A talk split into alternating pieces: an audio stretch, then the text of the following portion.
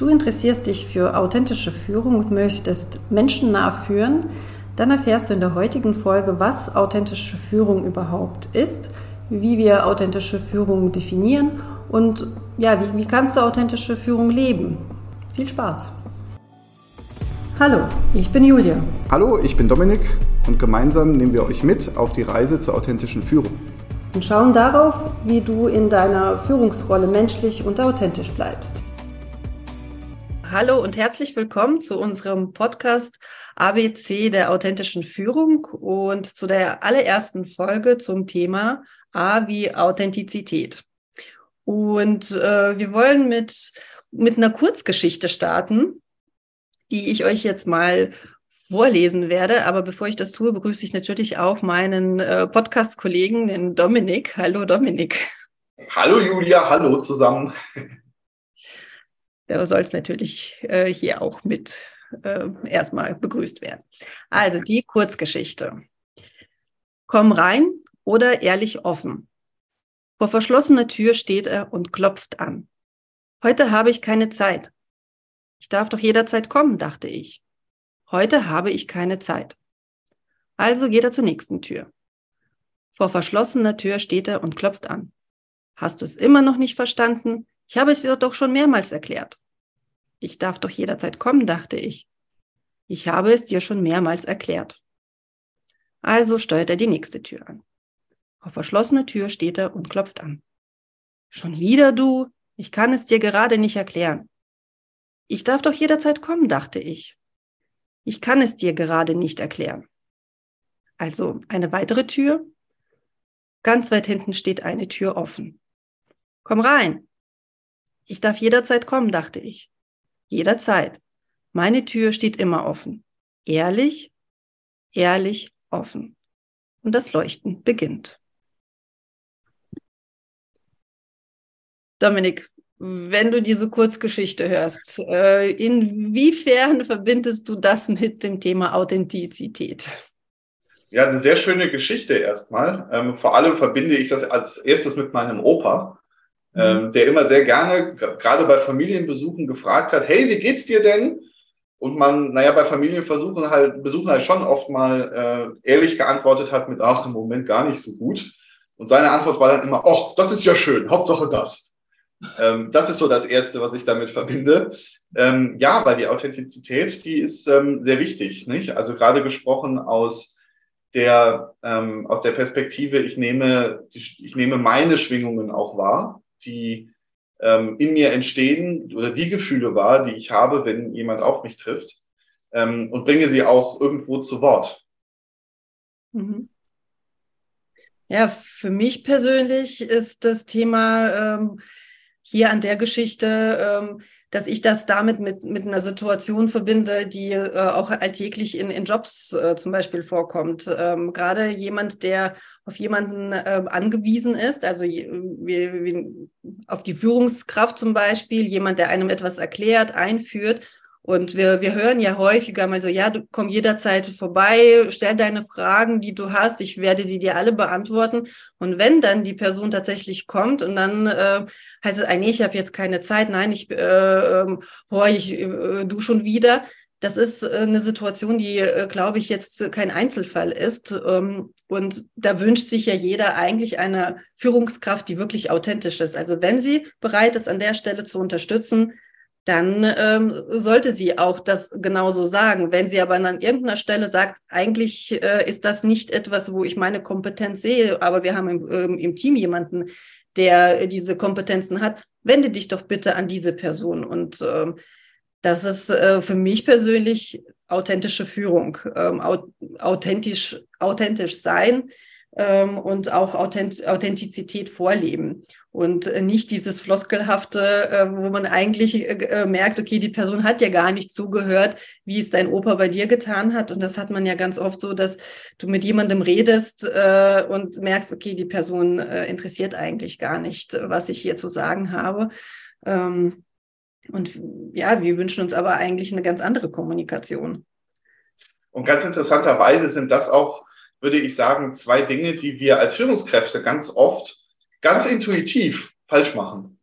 Mhm. Ähm, weil was ich, was ich sehr oft erlebe, ist gerade auch in den Coachings mit Führungskräften, ähm, dass im Wesentlichen zwei Themen hochkommen, insbesondere dann, wenn es um Führung geht. Das eine Thema ist, ähm, ey, ich mache meinen Job gar nicht, ich schaffe meinen Job gar nicht, ich habe gar nicht die Zeit dazu, mich um alles zu kümmern. Und das zweite Thema ist, ja, aber ich kann doch nicht offen und ehrlich zeigen, was hier wirklich los ist, weil ich will ja meine Leute nicht verunsichern oder ich folge ja auch irgendeiner Management-Agenda, ähm, die vielleicht eine gewisse Verschlossenheit hat. Ja, also ich, ähm, mich erinnert das zum Beispiel ähm, immer wieder an Change-Projekte wo Führungskräfte in Situationen kommen, dass sie Informationen haben, die sie ihren Mitarbeitern noch gar nicht geben können. Die Mitarbeiter aber natürlich ja überhaupt nicht doof sind und ähm, die Zeichen der Zeit schon lesen können. Mhm. So, und sehr oft wird dann antizyklisch reagiert. Also man macht sich dann noch verschlossener, man versteckt sich noch mehr. Ähm, man neigt dazu, noch weniger Gespräche zu führen, damit man ja keine Fläche hat, in dem man Gefahr laufen könnte, Dinge auszuplaudern, die man nicht ausplaudern soll. Dabei macht es das noch viel schlimmer. Ne, das ist so ein bisschen wie ähm, diese Übung, denk nicht an einen rosa Elefanten. Mhm. Das, was jetzt jeder tut, ist an einen rosa Elefanten denken, auch wenn es also meiner Meinung nach keine klare Definition eines rosa Elefanten gibt. Ähm, die Antwort dann darauf zu geben, denk jetzt noch mehr nicht an einen rosa Elefanten, führt dazu, dass er immer größer wird und wir alle noch viel mehr daran denken. Und ich glaube, ähm, beziehungsweise eine Erkenntnis, die ich selber für mich sammeln durfte oder auch die, die in den Coachings immer wieder helfen, ist, sei du als Mensch die Führungskraft. Ich glaube, es gibt Aufgaben, es gibt Tätigkeiten, ähm, da sind wir viel mehr Mensch. Da sind wir viel mehr, ähm, da gehen wir viel mehr von uns als Personen nach draußen. Ne, also wenn ich, ähm, wenn ich ein, ein Industriemechaniker bin, dann glaube ich, dann kann ich meinen Job gut mit den Dingen machen, die ich gelernt habe. Ähm, ich glaube aber in der Führung, vielleicht auch als Arzt, vielleicht ähm, auch als Therapeuten, vielleicht auch als Schauspieler, ähm, neigt man dazu, sehr viel mehr von seiner eigenen Person in den Job investieren zu müssen, als ähm, jetzt in anderen Aufgaben. Und ich glaube, es ist ganz, ganz schlimm, wenn wir in diesen sehr menschorientierten oder sehr menschstarken Aufgaben aufhören, Mensch zu sein. Also aufhören, unser Selbst reinzugeben. Und ähm, das, das merke ich auch immer wieder, wie schwer das, je länger jemand Führungskraft ist, das ist für mich so eine Faustformel in Coachings, je länger jemand Führungskraft ist, desto mehr hat er verlernt, zu sagen, was er wirklich fühlt, was er wirklich denkt. Und zwar nicht nur im Beruf, sondern auch in der Familie, auch im, im Hobby. Ähm, er hat, ja, er hat einfach schlichtweg verlernt, wirklich zu adressieren, was er denkt, was er sagt, was er fühlt. Und es geht immer wieder durch einen Filter. Es wird immer wieder dadurch gefiltert, was ich jetzt sagen kann, was sich jetzt gehört, ob es jetzt gerade in die Situation passt oder nicht. Und ich habe noch nie eine Situation erlebt, die im Nachhinein anders gemacht wurde, also wo im Nachhinein eine Führungskraft gesagt hat, Leute, ich finde die Veränderung selber ganz beschissen. Ich will das selber alles gar nicht. Oder auch gesagt hat, ich kann es euch nicht sagen, weil ich darf es nicht, aber ich bin trotzdem für euch da. Es hat noch nie dazu geführt, dass die Welt untergegangen ist. Im Gegenteil, die Welt ist ein ganzes Stück heiler geblieben, als dann, wenn der Flurfunk gewinnt. Und ähm, der Appell, den ich da auch immer wieder gebe, wirklich ist, nimm wahr, was in dir selber vorgeht, spüre selber in dich rein und gucke selber, was um dich rum, wie du, wie du fühlst, wie du selber reagierst. Und gib das an deine Mitarbeiter auch weiter. Ne, sag denen das, auch ganz ehrlich, auch wenn du selber Angst hast. Weil es ist dann auch ein, ein, ein Maximalmaß an Verständnis, wenn die Mitarbeiter merken, okay, die Heeresführung hat auch Angst.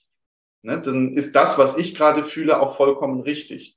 Und das ist ja auch meistens das, was man in ehrlichen Gesprächen oder was man im ehrlichen Miteinander ähm, immer wieder erreichen möchte. Wir kommunizieren, wir treffen uns deswegen, um einander das Gefühl zu geben, die Welt ist in Ordnung. Ja, also wenn ich äh, zwei Katzen habe, die aufeinandertreffen, dann geben die sich ein Gefühl von, die Welt ist in Ordnung. Und wir brauchen uns nicht zu fürchten. Wir müssen nicht flüchten. Wir müssen nicht kämpfen. Wir können einfach uns in diesen Moment reinbegeben. Ähm, und ich glaube, das ist gerade in heutiger Zeit umso wichtiger, diese Authentizität zu haben ähm, nach Corona. Weil wir saßen alle sehr oft sehr isoliert, wir saßen sehr oft im Homeoffice. Und ganz ehrlich, ähm, ich habe eine, eine Aufgabe in Corona übernommen und habe sie auch in Corona wieder beendet. Also ich habe keine Zeit im Normalzustand erlebt. Und ich kann die Qualität meines Wirkens ganz schwer nur ähm, wirklich wiedergeben oder bewerten, weil ich nicht ich habe diese Schwingung nicht gehabt. Ich war nicht vor Ort und habe nicht gemerkt, wie wirkt das denn? Ne, man, und das meine ich mit, es ist so wichtig, dass wir an der Stelle ehrlich sind, dass wir an der Stelle offen sind und dass wir an der Stelle auch natürlich sagen, wenn es nicht geht. Weil ein nettes Nein ist besser als ein, als ein erzwungenes Ja. Das muss man halt auch sagen. Ja. Und Jasper Juhl hat ja auch gesagt, äh, ein Nein aus Liebe äh, ist ein sehr wertvolles Nein. Und äh, das gilt ja in, in vielerlei Beziehungen. Und äh, deswegen, äh, was, was du ja auch vorhin gesagt hast, äh, dass man eigentlich äh, Dinge verschleiert beziehungsweise nicht ausspricht. Die anderen spüren diese Schwingungen. Und ähm, das ist ja ganz schlimm. Also egal, ob ich jetzt in der, äh, mit meinem Ehepartner äh, in der Kommunikation bin, mit meinen Kindern oder eben äh, mit, mit meinen Teammitgliedern, äh, sobald irgendetwas nicht ausgesprochen wird und der andere merkt, dass das nicht, dass da irgendwas in der Luft liegt, sorgt das ja für eine ganz komische Stimmung. Und, und, und bei jedem fängt dieses Gedankenkarussell an. Was, hab, was ist da los? Habe ich irgendwas falsch gemacht? Habe ich irgendwas falsch gesagt? Äh, ist mein äh, Job in Gefahr? Ist, ist, ich, äh, ist mein Projekt irgendwie nicht in Ordnung? Hat der Kunde irgendwas gemacht oder gesagt? Und dieses Gedankenkarussell braucht man ja eigentlich nicht, weil das ja wiederum Stress erzeugt. Und wenn, wenn wir so wie du ja auch sagst, von Anfang an genau sagen, was, also man muss ja auch nicht immer ins Detail gehen. Es reicht ja auch schon wirklich zu sagen, Leute, bei uns ist gerade das in der, in der Luft oder äh, irgendwie äh, beschäftige ich mich gerade mit dem und dem Thema. Details werden noch folgen, nur dass ihr Bescheid wisst, äh, was gerade hier so los ist dass, die, dass man überhaupt nicht mit diesem Gedankenkarussell starten muss. Der, der berühmte Elefant im Raum, würde ich sagen. Ne? Das ist ja das, was man sehr oft damit verbindet. Und ich kann ähm, auch wirklich aus dem Nähkästchen plaudern in der eigenen Führungsaufgabe. Ich bin der schlechteste Diplomat, den es auf dieser Welt gibt. Das kann ich, äh, das kann ich von mir behaupten. Ich habe noch nie geführt ohne die absolute vollste Transparenz und Wahrheit. Und passiert ist nichts. Außer sehr zufriedene Teams, ähm, eine sehr klare, sehr klare Mission miteinander und vor allem halt auch immer ein gewisser Vorsprung ähm, gegenüber aller anderen, weil wir schon geeinigt waren. Wir waren schon, wir waren schon klar miteinander. Ne? Wir haben schon unsere Mission fertig gedacht bis zum Ende. Und ganz interessant, ähm, auf meinem Weg durfte ich einen Vorstand kennenlernen, ähm, muss dazu sagen, ein eher technischer Vorstand, der irgendwann gesagt hat, naja, Elefanten im Raum kann man auch füttern oder man kann sie halt auch ignorieren. Also ich habe selten ein Unternehmen gesehen, in dem so eine Massenflucht entstanden ist wie dort. Und ähm, kann ähm, da auch wirklich immer nur sagen, nee, seid einfach ihr selbst. Ja, ich glaube aber genau das ist ja äh, die Herausforderung, einfach mal äh, man selbst zu sein. Wie, äh, und was heißt denn überhaupt man selbst sein? Ähm, ich habe äh, recherchiert, was äh, wie so Authentizität ja äh, definiert wird. Wir haben zum einen Duden, im Duden steht, was, was das bedeutet, also echt den Tatsachen entsprechend. Ähm, und auf der anderen Seite gibt es auch vier Grundsätze der Authentizität. Also wir haben vier Ebenen. Äh, zum einen Ehrlichkeit, äh, Bewusstsein, Konsequenz und Aufrichtigkeit. Und äh, für mich, ich verstehe das Ganze so, wenn gerade in der Führungsaufgabe, ähm, dass man zum einen ehrlich und offen kommuniziert. Da sind wir wieder bei der Kurzgeschichte und ähm, sein Handeln auch reflektiert ähm, und ja. auch selbstkritisch mit sich und mit seiner Handlung umgeht. Also ich glaube, das, äh, auch mal selber sich mal zu fragen, was beeinflusst mein Handeln jetzt und warum kann ich jetzt gerade nicht offen und ehrlich sein? Wo ist, wo ist die Herausforderung? Und man, äh, gerade im Coaching fragt man ja dann auch so, was wäre jetzt das Schlimmste, was in dem Fall passieren würde? Und äh, wenn man dann sich ausmalt, was, was könnte denn das Schlimmste sein, wenn ich jetzt tatsächlich offen mal das anspreche, was, äh, was diesen Elefanten im Raum ausmacht, ähm, was würde denn passieren? Und ähm, wir, wir, werden uns alle äh, einig sein, das wird, äh, da, da, wird nichts Schlimmes passieren, wie du auch gesagt hast. Und ähm, aber dieses Gefühl für sich selber ähm, auch mal zu entwickeln, in sich mal hineinzuhören ähm, und zu sagen, das, das ist mein Bedürfnis gerade ähm, und was ist deins und dann diese offene Kommunikation zu gestalten. Aber ähm, da hatte sich, als du das äh, da vorhin gesagt hast, ähm, dass du festgestellt hast, gerade die Führungskräfte, je länger die da sind, dass die mhm. umso mehr die Herausforderungen haben, offen und ehrlich zu sein. Was würdest du denn sagen, woran das liegt? Also ich glaube, dass es ähm, in, ähm, als Führungskraft sehr oft darum geht, in, ähm, dass man in einem, dass man in einem Konflikt aus drei Dimensionen landet, ähm, den ich persönlich zumindest immer als einen Konflikt aus zwei Dimensionen ähm, kennengelernt habe, nämlich ich stehe sehr oft zwischen den Stühlen zwischen meinen eigenen Führungskräften oder der Unternehmens, ähm, der, der Unternehmensmarschrichtung und den meiner Mitarbeiter. Sobald ich mir selber bewusst werde, glaube ich, kommt noch ein dritter dazu, nämlich meine eigenen Bedürfnisse und meine eigene Marschrichtung, ähm, was es jetzt für den ersten Schritt erstmal deutlich komplizierter macht. Ja, weil ich habe jetzt nicht mehr mit ähm, den Bedürfnissen oder der Laune auch einfach meiner Chefs, beziehungsweise den Bedürfnissen und vor allem auch der Laune meiner Mitarbeiter, sondern auch noch mit meinen eigenen Bedürfnissen und meiner eigenen Laune zu tun, ähm, die sehr viele als die größte Variable sehen. Und ich glaube, das, das erleben wir auch im Privatleben, ne? dass wir oft merken, puh, meinen Freunden geht's schlecht, mein Hund hat ein zitterndes Bein und dann kommt auch noch die Mama ähm, und irgendwann wird es zu viel. Und wo fängt man an zu sparen? Da, wo es vermeintlich am einfachsten ist, bei sich selber. Und ähm, ich glaube, das ist, das ist leider aber der falsche Weg. Ich erlebe das zum Beispiel auch in Coachings mit gerade frisch gewordenen Müttern sehr oft. Ne, dass sie ähm, sagen, okay, bei der Arbeit kann ich endlich wenigstens etwas tun und laufe nicht Gefahr, dass ich ähm, ähm, ja, dass, dass, dass ich mich selber davor rechtfertigen muss, etwas für mich zu tun und nicht für das Kind da zu sein. Dabei ist, glaube ich, diese Dimension für sich selber da zu sein mit einer der wichtigsten. Ja, das Kind wird es wunderbar überleben, wenn es nachher eine glückliche und zufriedene und entspanntere Mutter wieder zurückbekommt. Ähm, und ich glaube, ähnlich ist es im, im, im Arbeitsalltag Führungskräfte genauso. Ja, man fängt an, bei sich selber zu sparen. Das ist vermeintlich am günstigsten.